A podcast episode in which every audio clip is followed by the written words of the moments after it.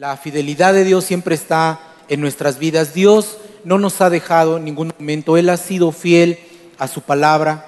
Dios es fiel en todo momento en nuestras vidas.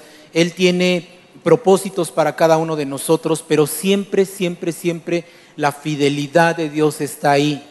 La fidelidad de Dios no se aparta ahí. Y, la fidelidad, hermano, es, es bien importante que, nosotros podamos entender que cuando nosotros somos fieles en las cosas que, creemos, eh, nosotros también somos fieles en lo que amamos y somos fieles también a lo que esperamos. ¿Cuántos son fieles a las cosas que, que, anhelan, a las cosas que quieres, ¿no? Sobre todo a Dios.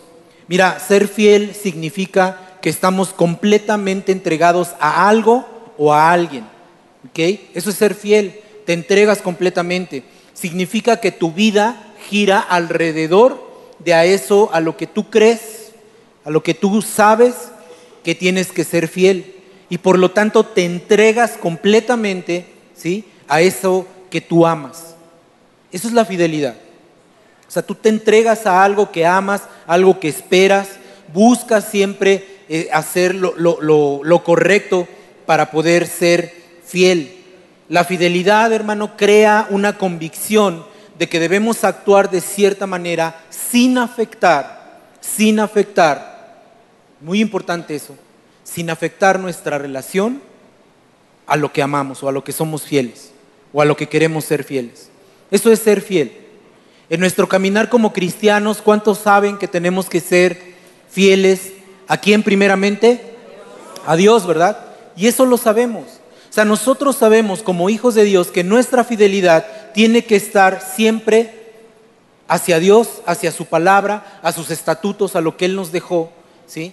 De estar siempre complaciendo a Dios en todo lo que hacemos, ¿sale? ¿Y sabes por qué? Porque en esa fidelidad demostramos que amamos a Dios. Cuando tú eres fiel a lo que Dios te ha mandado, a las promesas de Dios, lo que tú estás demostrando en tu vida es que le amas realmente a Él. Y cuando actuamos en fidelidad hacia Dios, cuando nosotros somos fieles a lo que Él nos ha mandado, también nos va a convertir en personas fieles a las personas que amamos o a los que están a nuestro alrededor. Cuando tú actúas con fidelidad, tu fidelidad la vas a transmitir a tu esposa, a tu esposo, a tus hijos, a tus padres, a lo que haces, a buscar una relación con Dios. Eso es ser fiel. ¿Y sabes por qué? Porque el Espíritu Santo y la palabra de Dios que está en nuestras vidas nos hace ser fieles y actuar en fidelidad hacia Él. Solo la palabra y el Espíritu Santo de Dios te van a ayudar a actuar de una manera fiel. Y entonces puedes hacer frutos dignos de honra hacia el Padre. Por ejemplo, un esposo o una esposa ¿sí? son fieles a los votos que hacen cuando se casan, son fieles a los votos porque saben que hay bendición para su vida, pero no solamente para la vida de ellos, sino también para la vida de su familia. ¿Cuántos saben que si tú respetas los votos que hiciste dentro de tu matrimonio, va a ser bendición para tu, para tu vida, para tu familia, para tus hijos, para tus generaciones?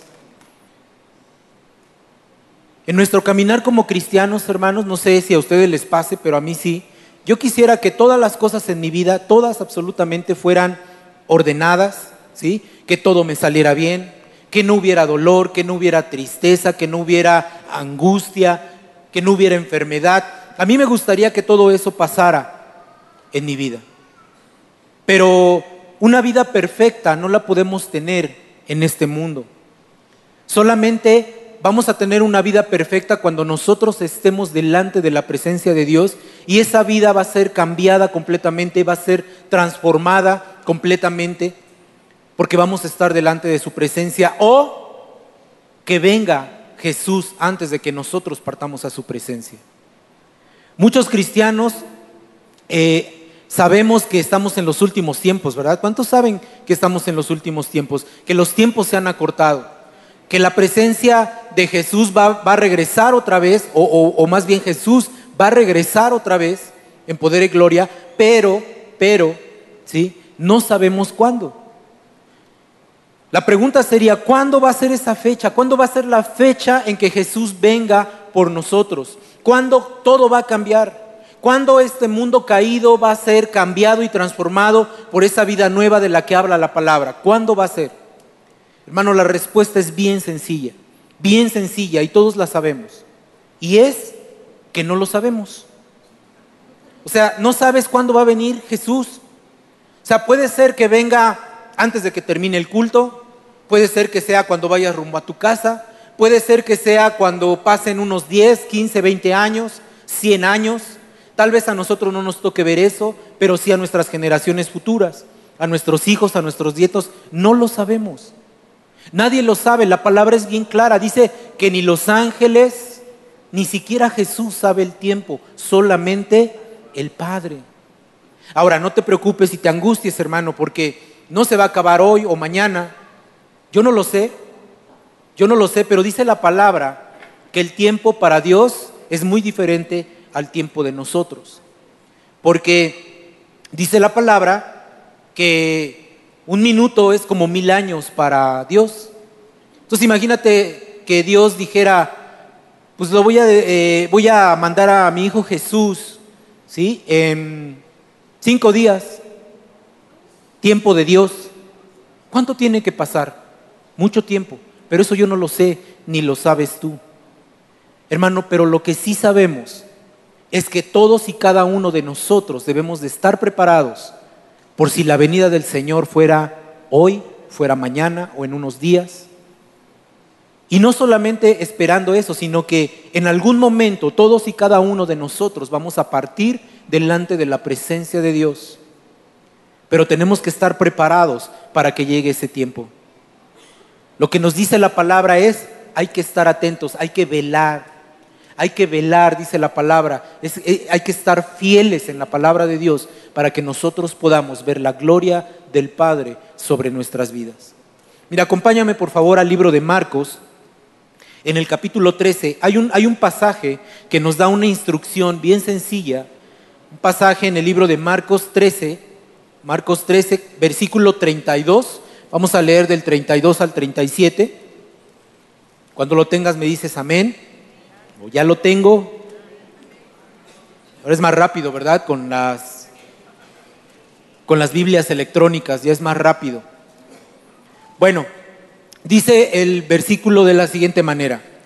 Versículo 32 dice, pero de aquel día y de la hora nadie sabe Dice, ni aun los ángeles que están en el cielo, ni el Hijo, sino quién. Solo Dios sabe cuándo va a mandar a Jesús otra vez. Y mira, el siguiente versículo es una instrucción para cada uno de nosotros. ¿Qué dice?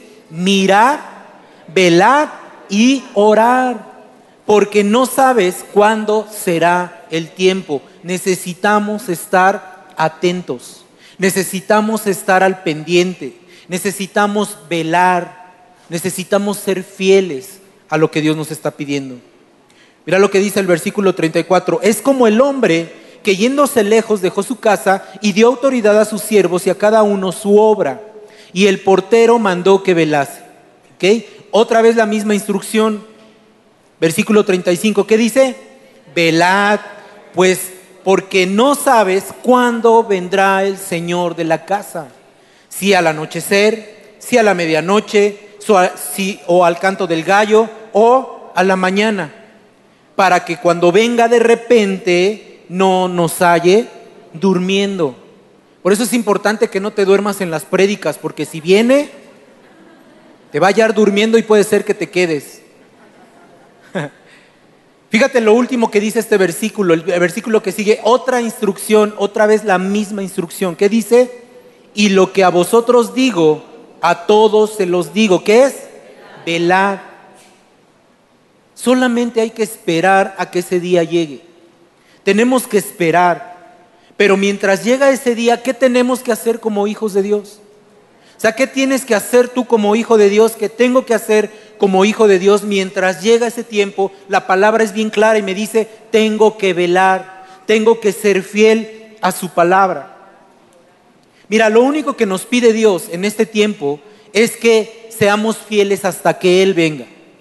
Eso es lo que Dios está esperando. Si bien no sabemos cuándo es, cuándo es su venida, sí sabemos que debemos de estar atentos. Tienes que estar atento. Tienes que velar por su regreso. ¿Sí? Tienes que estar presto. Y él no lo deja ilustrado en la palabra. Hay, muchas, hay, muchos, hay muchos versículos, hay muchas parábolas, hay muchos versículos que hablan precisamente de que necesitamos estar preparados para poder tener lo que Dios está prometiendo, primero para una vida eterna, pero también para una vida de bendición en este lugar. Ahorita, en el momento en el que estás. Hoy yo quiero hablarte en esta enseñanza que te quiero compartir. ¿Qué es lo que tenemos que hacer mientras Jesús regresa a este tiempo? Si bien Él está con nosotros, Él va a regresar en gloria y majestad a nuestras vidas. Y lo vamos a ver físicamente, o quien vaya a participar de eso, lo verá físicamente, si es que no partimos antes con el Señor. ¿Qué tenemos que hacer? Velar, esperar y trabajar. Tres cosas nos pide el Señor. Debemos de estar atentos, debemos de esperar con paciencia, pero también tenemos que trabajar para que podamos ver la gloria del Señor sobre nuestras vidas. En esta enseñanza que yo te quiero dar me voy a enfocar en el, en el tiempo de velar. Ya más adelante tendré la oportunidad de platicarte cómo esperamos y cómo trabajamos. Pero hoy quiero enfocarme en el velar, en el estar atentos, en el estar pendientes, en ser fieles a la palabra de Dios, en ser fieles a Dios. Eso es en lo que me quiero enfocar el día de hoy. Y Jesús nos deja muchas enseñanzas. Yo he dicho en algunas prédicas del miércoles que me ha tocado compartir, a mí me gusta mucho eh, leer las parábolas que Jesús nos dejó porque hay mucha enseñanza. En una sola parábola tú puedes sacar muchas enseñanzas que Jesús nos dejó. Y hoy yo quiero hablarte precisamente de una de, esas parábolas, en donde habla de dos siervos. De hecho, leíamos, ¿verdad?, de dos siervos aquí en el texto que acabamos de leer hace unos minutos. Y habla de dos servidores, los cuales uno de ellos es un servidor fiel y prudente, pero también habla de un servidor malo. Y en cada uno de estos podemos ver rápidamente el carácter que se desarrolla en cada uno de estos servidores de los que hablan las, las parábolas. El siervo fiel, ¿sí? Muestra su carácter porque como es fiel y prudente, lo que hace es que su amo se va y él entiende que le dejaron ciertas responsabilidades. A este siervo fiel se le dejaron responsabilidades que tenía que cumplir y que tenía que hacer. Y él las hace porque es íntegro y respeta al Señor que le dejó esas actividades. Este siervo fiel va a reafirmar, reafirma su sentido de responsabilidad.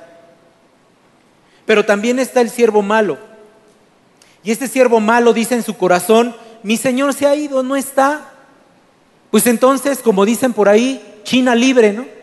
Puedo hacer lo que yo quiera, no me ve mi, mi Señor, quién sabe cuándo regrese, puedo hacer lo que yo quiera, puedo vivir mi vida como yo la quiera, al fin no está el Señor. Es más, quién sabe cuándo regrese. Esa es la actitud de este siervo malo.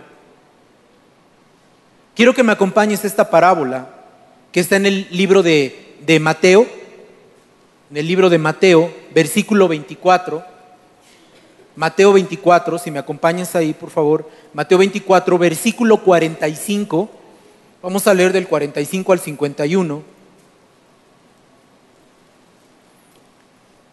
Dice de la siguiente manera, lo voy a ir leyendo.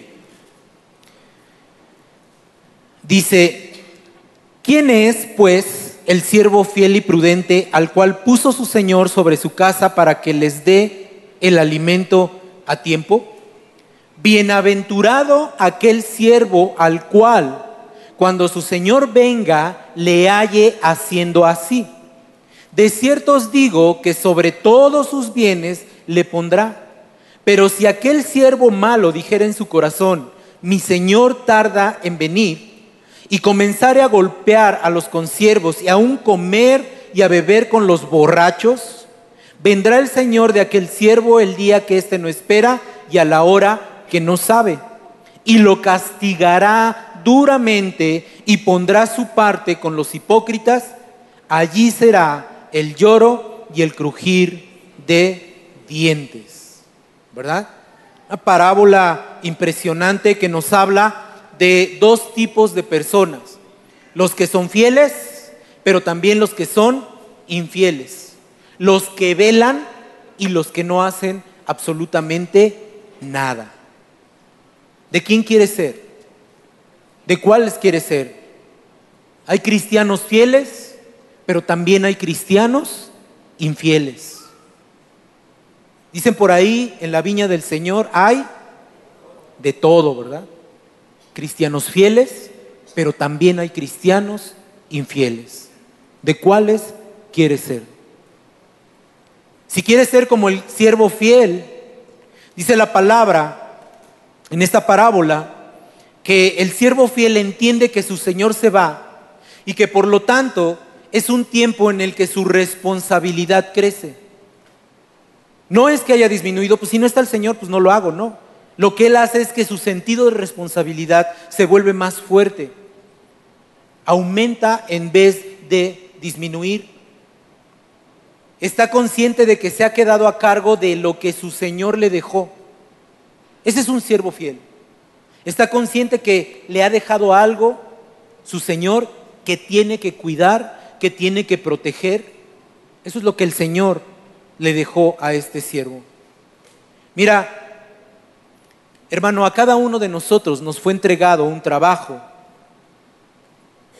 y tenemos que cumplirlo con fidelidad. A cada uno de nosotros, como hijos de Dios, nosotros debemos de cuidar todas y cada una de las cosas que Dios nos ha dado. ¿Cuántos sabían eso? Dios te ha dejado cosas que tienes que cuidar. Dios te ha encargado cosas que tienes que proteger. Y eso nos lo ha encomendado a través de su palabra y de sus mandamientos. Por eso es importante poner en práctica la palabra y ser fieles a la palabra que Él nos ha dejado. Cada uno de nosotros tiene la responsabilidad de hacer el bien y no el mal. Precisamente leemos en estas, en estas semanas, en este mes, el tema de la benignidad, ¿verdad? Y nosotros tenemos que hacer el bien a los demás. Tenemos que hacer el bien a los demás. Esa es parte de lo que Dios nos ha dejado. Mira, te voy a poner un ejemplo bien sencillo. Eh, ahorita nuestros pastores no están, están en el evento de Eclesia. Es un evento que se hace cada año, se junta con dimensiones ahora. ¿Se acuerdan que el año pasado lo tuvimos acá? Y que vinieron pastores de muchos lugares. Bueno, nuestros pastores están allá. Pero al punto al que voy es que cada vez que nuestros pastores, que nuestro pastor va a salir, ¿sí? se acerca con, nosotros, con los ancianos de la iglesia, y nos dice, les encargo la reunión, les encargo la predicación, les encargo la iglesia, les encargo, nos deja encargados y nos da ciertas responsabilidades. Imagínate que, pues, como no está el pastor, ah, pues, hoy vamos a hacer dos cultos nada más. Es más, el del que sigue, el de la una, ya no lo vamos a hacer. El pastor ni está, ya no lo vamos a hacer. Nada más hacemos dos. Los otros porque no se levantaron temprano, pues que no vengan, pues ya, ¿para qué vienen? ¿No? Nuestro sentido de responsabilidad tiene que crecer porque, ¿sabes una cosa? Tenemos que entregarle cuentas a nuestro pastor cuando regrese. Así como hijos de Dios, tú tienes que entregarle cuentas a Dios de todo lo que te ha entregado en sus manos y que tienes que cuidar y que tienes que proteger. Mira, ejemplos sencillos. El esposo tiene que cuidar y respetar a su esposa, perdonándola constantemente por todas las cosas que le hace. Tiene que amarla como a vaso más frágil, dice la palabra. Levantarla cuando está caída, dolida, lastimada, triste. Esa es la responsabilidad de los esposos. Pero mira, la responsabilidad de las esposas tiene que procurar y respetar a su esposo, tiene que cuidar de él, tiene que protegerlo en oración también, amarlo y ayudarlo como esa ayuda idónea que fue creada para él. Esa es tu responsabilidad, esposo esposa. Pero también la responsabilidad de los hijos es que tienen que ser respetuosos con los papás, honrarlos en todo lo que hagan, cuidarlos en su vejez, respetar la autoridad de los padres. Esa es la responsabilidad que tenemos como hijos porque Dios los puso en tus manos.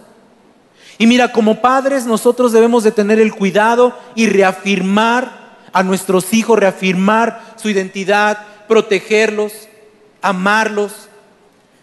Finalmente dice la palabra que nuestros hijos son como esas saetas que están en nuestras manos y que nosotros los lanzamos, los alentamos.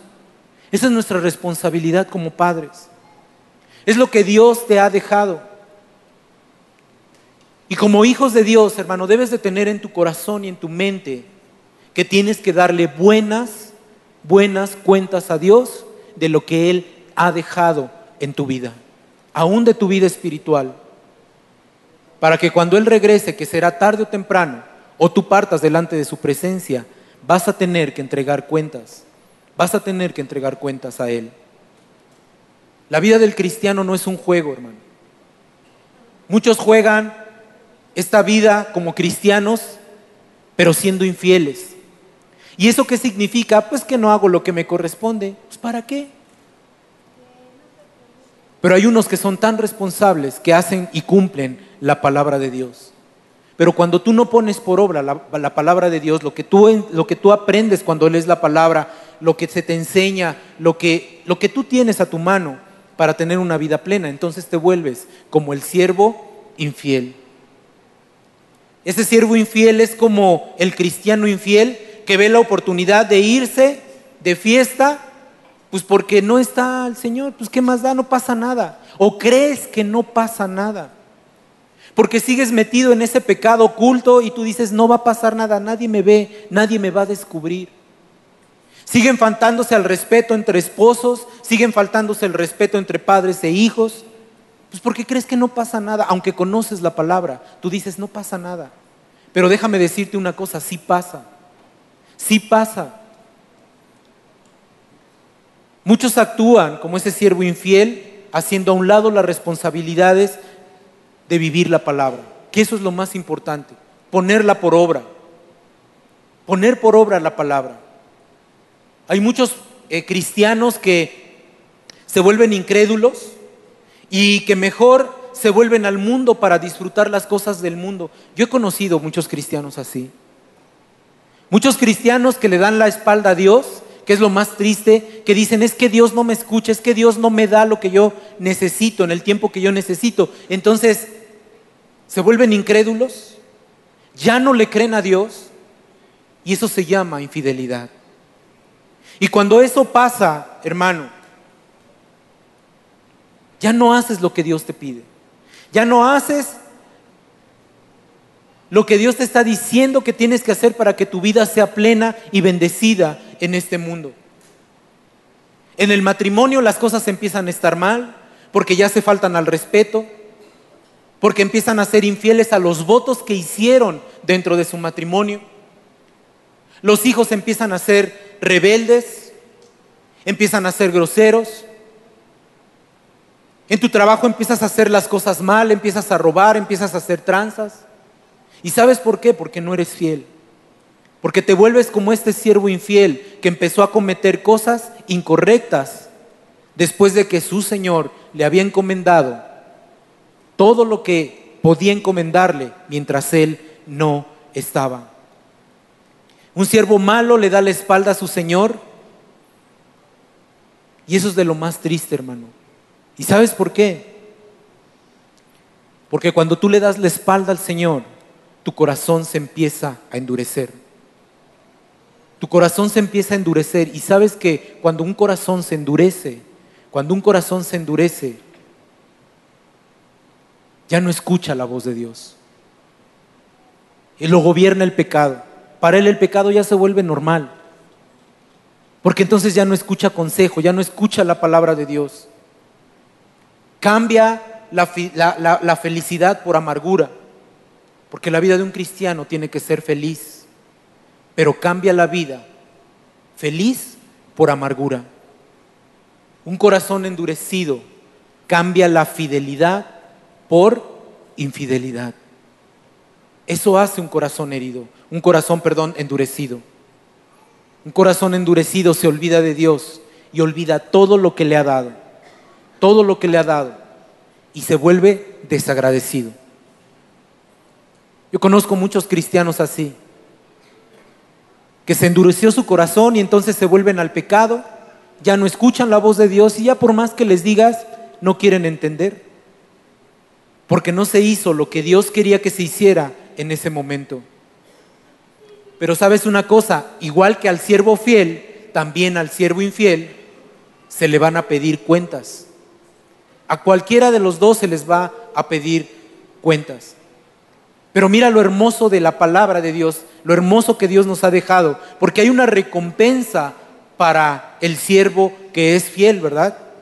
Porque cuando el Señor, dice la parábola, cuando el Señor de estos siervos regresa, cuando de repente de regresa, porque no le avisa, de repente regresa, el siervo fiel es recompensado, dice la palabra, es recompensado y lo pone en lo más alto de los bienes o le pone administrar lo más, los bienes que más tiene este siervo, eh, perdón, el Señor.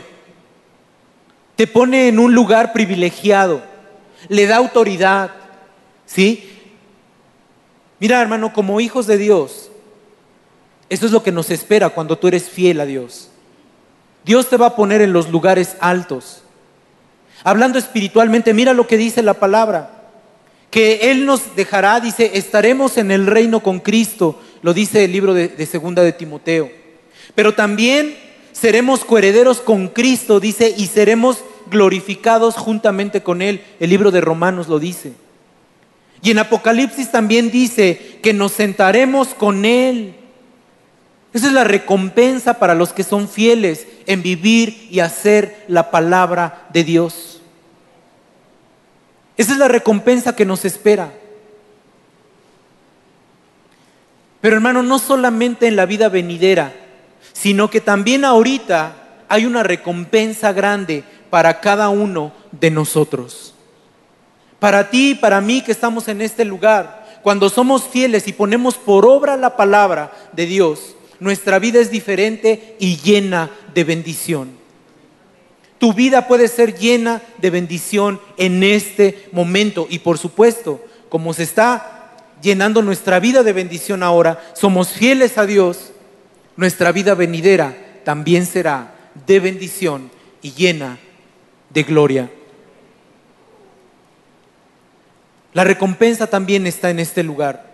Y el Señor te va a poner en lugares privilegiados teniendo alto honor en tu vida, en tu matrimonio, con tus hijos, en tu negocio, en la escuela, en cualquier lugar en donde tú estés, cuando eres fiel a la palabra de Dios, Él te va a bendecir en todos los aspectos de tu vida.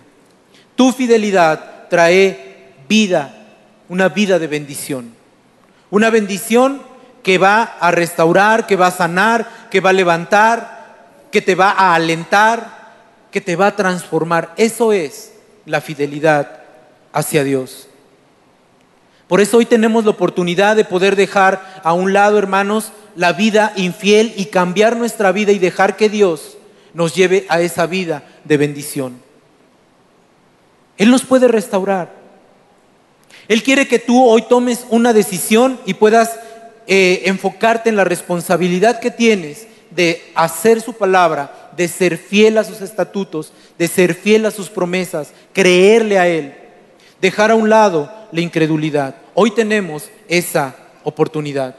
Porque mira, al final tú vas a entregar cuentas a Dios de lo que Él te ha dejado. Él, tú vas a tener que entregar cuentas de tu esposa o de tu esposo, de tus hijos, de tu trabajo, de tu ministerio, de todos a los que les debiste de predicar. Él te va a tomar cuentas al final de los tiempos. Y si tú no lo haces, entonces vas a tener la recompensa del siervo infiel. Dice la palabra que este siervo hizo a un lado, el siervo infiel hizo a un lado, el siervo malo hizo a un lado las responsabilidades que le había dejado su Señor. Y mira, hay mucha gente, hay muchos cristianos que hacen a un lado la responsabilidad que Dios les ha dado. La hacen a un lado y entonces empiezan a vivir la vida pensando que no va a pasar nada. Se engañan a ellos mismos. Hay mucha gente que se engaña creyendo que nada más por venir a la iglesia y teniendo un pecado oculto ya la libraron. Pero mira, cada una de las acciones que nosotros cometemos tiene una consecuencia. Pero Dios tiene una oportunidad para restaurar nuestra vida y que nuestra vida sea cambiada y transformada para bendición de lo que Él quiere para cada uno de nosotros. Este siervo malvado representa a los incrédulos, al que se engaña a sí mismo, al que no le cree a Dios. Muchos piensan que el Señor no va a regresar pronto y tal vez no lo podamos ver nosotros, pero un día vamos a estar delante de la presencia de Dios y Él nos va a tomar cuentas de todo lo que nos ha dejado. Tal vez a nosotros no nos toque ver cómo desciende Jesús en una nube, pero sí nos va a tocar a todos y cada uno de nosotros estar delante de la presencia del Padre y nos va a tomar cuentas. Y te va a decir, ¿qué hiciste con esto? ¿Qué hiciste con esto otro? Mira lo que dice el versículo 50. Dice, vendrá el Señor de aquel siervo en día que éste no espera y a la hora que no sabe, y lo castigará duramente. Y pondrá su parte con los hipócritas. Ahí será el lloro y el crujir de dientes. ¿Con quién quieres estar? ¿Con los hipócritas, como dice la palabra? Dice la palabra que ahí será el, el llanto y el crujir de los dientes. ¿Quieres en esta vida, en esta vida que tenemos, quieres pasártela mal, con tristeza, con divorcios, con situaciones complicadas? Mira, tenemos que volvernos a Dios. Tienes que entregarle tu vida a Dios. Debes de dejar a un lado la incredulidad, hermano. La incredulidad es un pecado bien grande. Mira lo que dice la palabra. Acompáñame al libro de Juan 3. Juan 3, versículo 18. Es una palabra fuerte para los que andan en incredulidad. Dice Juan 3:18,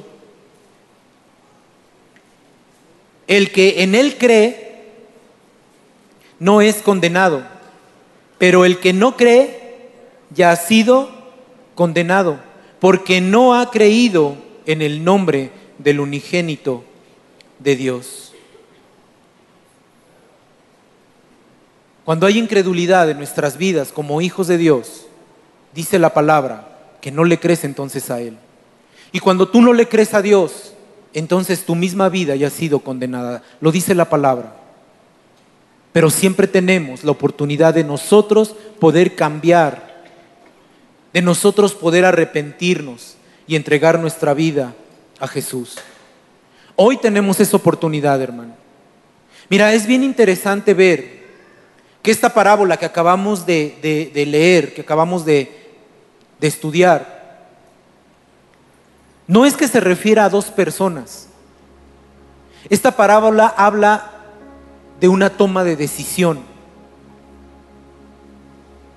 Dice, ¿quién es ese siervo al que se le fue encargado algo?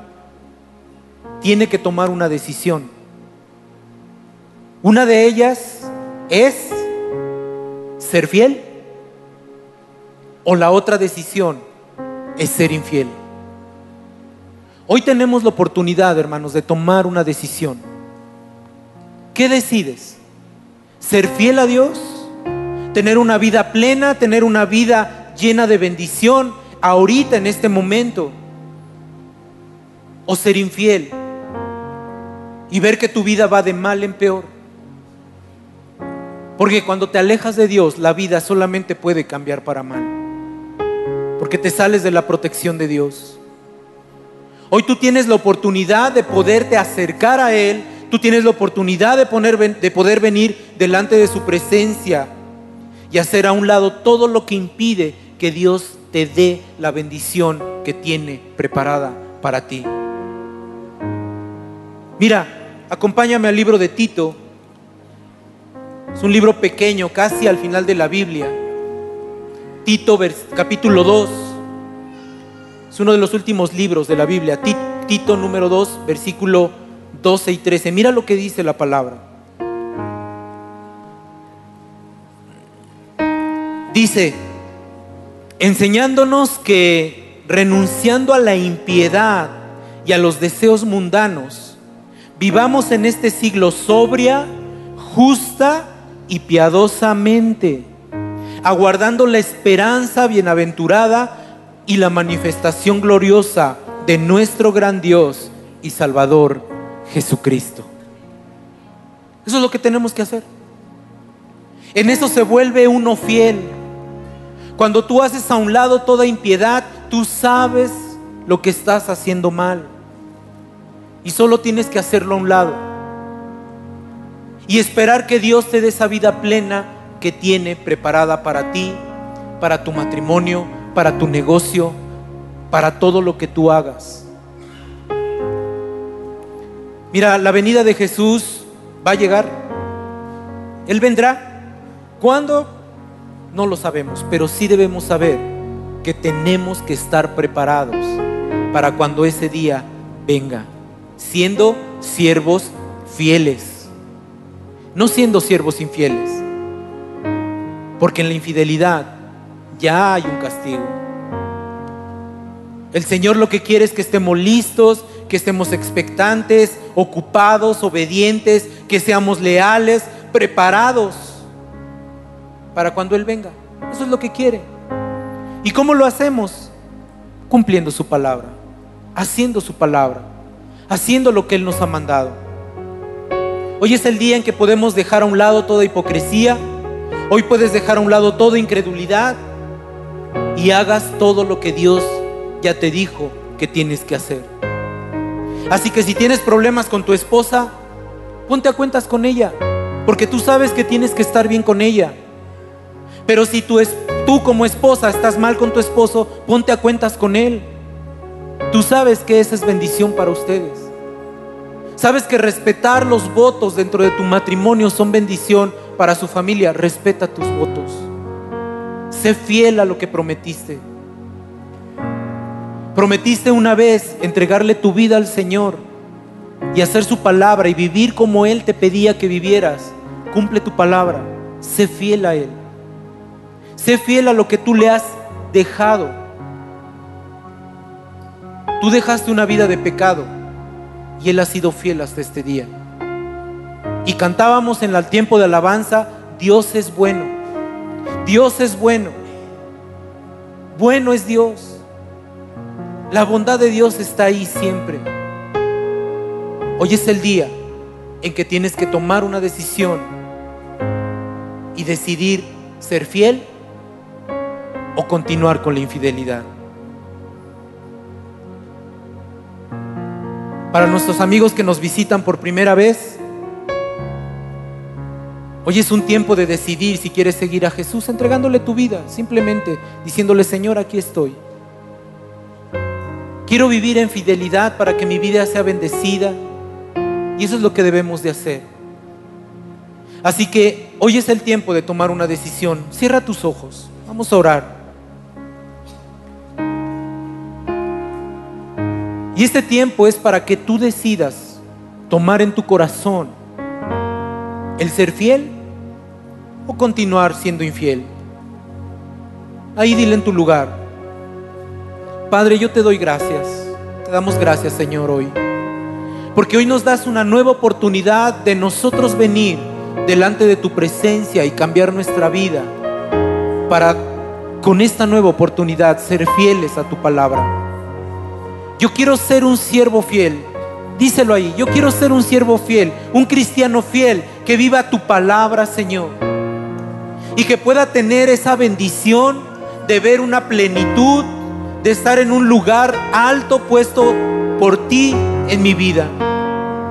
En mi matrimonio, con mis hijos, con mis padres, en mi trabajo, en mi ministerio, en todo lo que yo haga, Señor. Quiero ser fiel. Hoy entiendo que mi responsabilidad es cuidar todo lo que tú me dejaste. Y hoy yo quiero ponerlo delante de ti. Dame sabiduría para poder hacer correctamente lo que tú me has mandado. Padre, bendice este tiempo. Y aún te pedimos, Señor, que si aquí hubiera cristianos, Señor, hijos tuyos que han endurecido su corazón, que hay incredulidad en ellos, tú los cambies y lo transformes, Señor. Cambia esos corazones. Tú lo puedes hacer, Señor. Si ese es tu caso, ahí en tu mente dile, Señor, cambia mi corazón, transforma mi corazón. Quiero hacer a un lado la incredulidad, quiero creerte a ti, porque fuera de ti no hay respuesta, pero en ti hay muchas respuestas. Y como dice tu palabra, todo lo puedo en Cristo, porque Él me fortalece. Hoy, Señor, venimos delante de tu presencia, dándote gracias por todo lo que estás haciendo, lo que has hecho y lo que vas a hacer en nuestras vidas. Bendícenos, Señor. Te lo pido en el nombre poderoso de Jesús. Ayúdanos a ser siervos fieles. Ayúdanos a velar. Ayúdanos a estar preparados para tu venida. Ponemos este tiempo en tus manos y te damos gracias en el nombre poderoso de Jesús. Bendice esta semana, Señor, que está empezando. hemos entregado esta primicia que es este día, Señor, y sabemos que el resto de la semana será de bendición para cada uno de nosotros. Haz resplandecer tu rostro sobre cada uno de los que están en este lugar. Y Padre, gracias te damos por esta palabra. Ayúdanos a ser sabios y siervos fieles. En el nombre poderoso de Cristo Jesús. Amén y amén.